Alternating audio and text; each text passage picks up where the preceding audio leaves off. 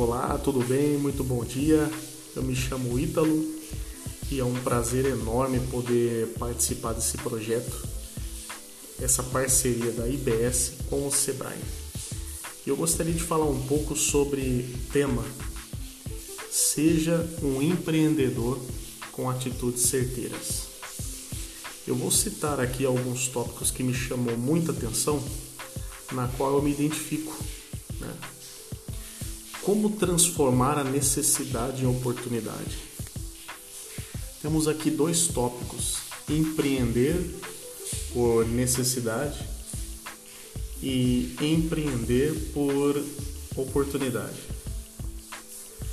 Empreender por necessidade, quando alguém é levado a empreender, por razões alheias à sua vontade, como desemprego, estagnação na carreira, necessidade de renda extra e colocação no mercado.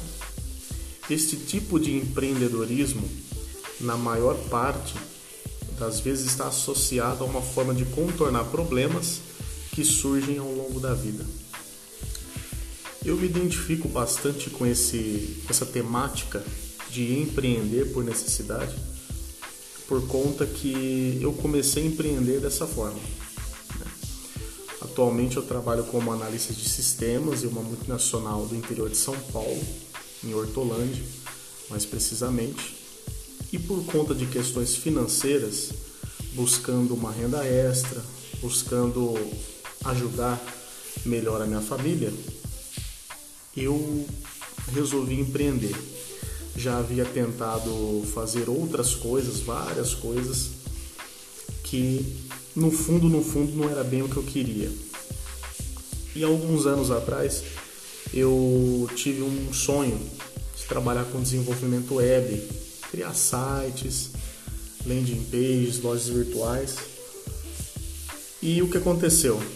Eu tentei de uma forma, tentei de outra, não dava muito certo, não encontrava o caminho. Até que um belo dia, dentro da empresa, através de network, conheci um, um gerente, através da, inclusive até de, até de hobby, né, gosto de tocar violão, tudo, então acabei conhecendo ele ali. E aí um belo dia ele me indicou algumas ferramentas para criar site. Comecei a estudar, comecei a me aplicar, gost, já gostava daquilo e aí, com o tempo, as coisas foram acontecendo. Surgiu o primeiro cliente, ainda de maneira bem amadora, não sabia o que era um CNPJ, não sabia o que era um contrato, enfim. Comecei a fechar meus primeiros negócios ali. Então, nesse caso, é, eu comecei a empreender por necessidade. Foi passando o tempo, conforme eu fui aumentando ali minha grade de conhecimento, é, eu fui partindo para o marketing. Fui meio que empurrado para o marketing ali.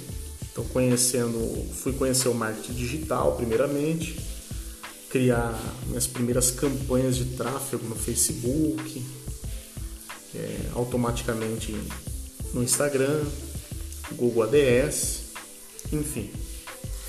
E aí começou a surgir outras portas, mas aí já não foi por necessidade. Aí já se enquadra no empreender por oportunidade.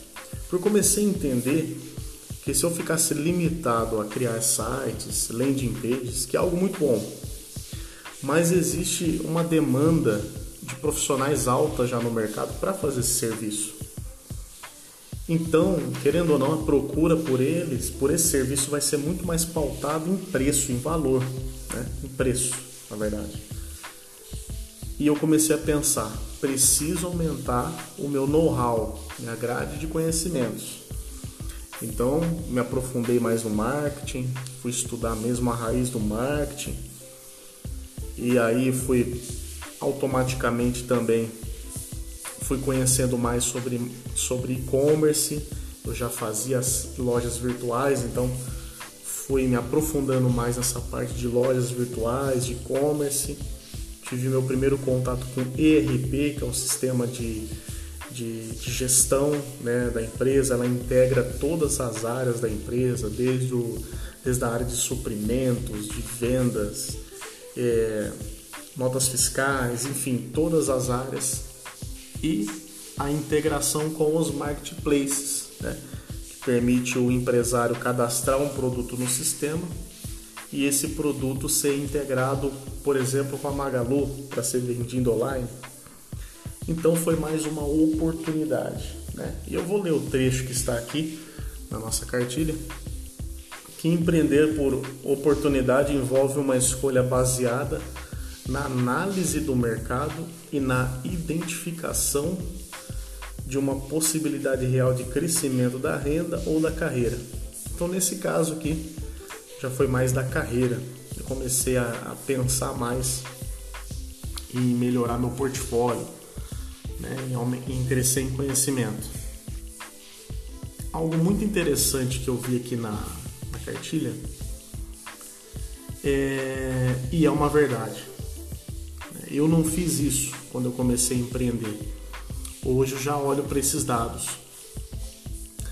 A maioria dos, dos empresários, desde o microempreendedor, vamos colocar ali no médio, é, a maioria não buscam informações no mercado. Muitas das vezes ele possui um conhecimento em uma determinada área, ele começa a empreender, ele, ele faz até sem querer ele até utiliza sem querer algumas técnicas, mas ainda faltam algumas questões muito importantes para iniciar. E algo que, que está aqui na cartilha muito interessante é que 46% dos empreendedores eles não sabiam o número de clientes que teriam e os hábitos de consumo desses clientes. É, aqui é uma questão de dados, é uma questão de, de entender, de fazer uma pesquisa no mercado, ou até mesmo de recorrer ao Sebrae, que é uma empresa que, que dá esse suporte para o microempreendedor, né, para quem quer empreender, para quem já empreende no mercado. Né? E tem mais uma porcentagem interessante aqui, ó. 80 por, 88% não sabiam qual era o capital de giro necessário para abrir o negócio. Eu confesso que essa informação aqui ela é muito importante e ao mesmo tempo ela é difícil, né? Porque, por exemplo, se o empresário ele quer investir no ramo de materiais de construção, por exemplo, ele quer montar um depósito.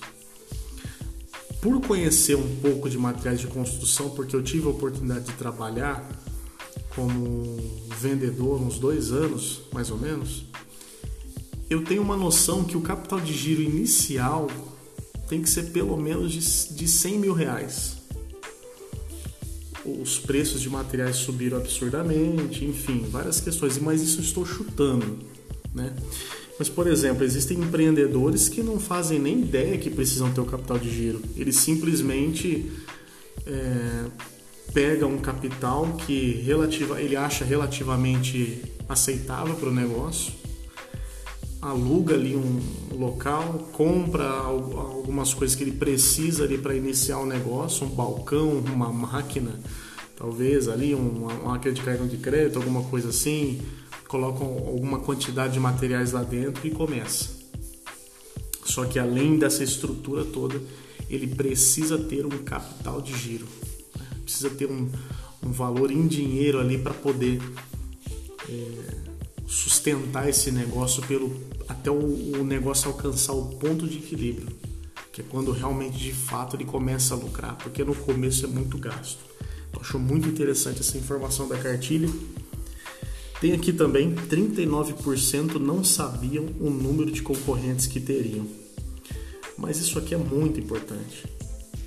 É, hoje existe concorrência para praticamente todos os nichos, todos os tipos de negócio.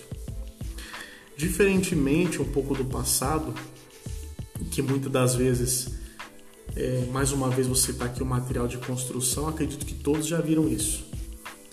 Um, um, começa uma determinada cidade, um loteamento novo, não tem aquele comércio, aí começa-se a chegar uma, uma construção aqui, uma construção ali, alguém tem a ideia e além da ideia tem o capital e também a coragem, vai lá e cria um material de construção para poder atender aquela região. Né? E hoje em dia ainda tem pessoas que fazem, ainda tem empresários que fazem esse tipo de, de estratégia, mas nós sabemos que está cada vez mais escasso, né? Tá, está cada vez mais difícil de dar certo. Né? E aí é onde que entra essa questão das concorrências, né? Se eu quero criar aqui um material de construção, por exemplo, na minha cidade, eu tenho concorrentes fortes aqui. Então, quer dizer, o que, que eu posso oferecer de diferencial? Né? Então, é muito importante esse estudo antes de começar, que é para não colocar um, um crédito que pode ser bem utilizado, talvez em outro tipo de negócio ou em uma outra situação, colocar ele a perder por falta de uma análise, né? Uma análise mais profunda aí. É isso. Muito obrigado. Falei aqui sobre o, os tópicos que eu achei mais importantes desse conteúdo.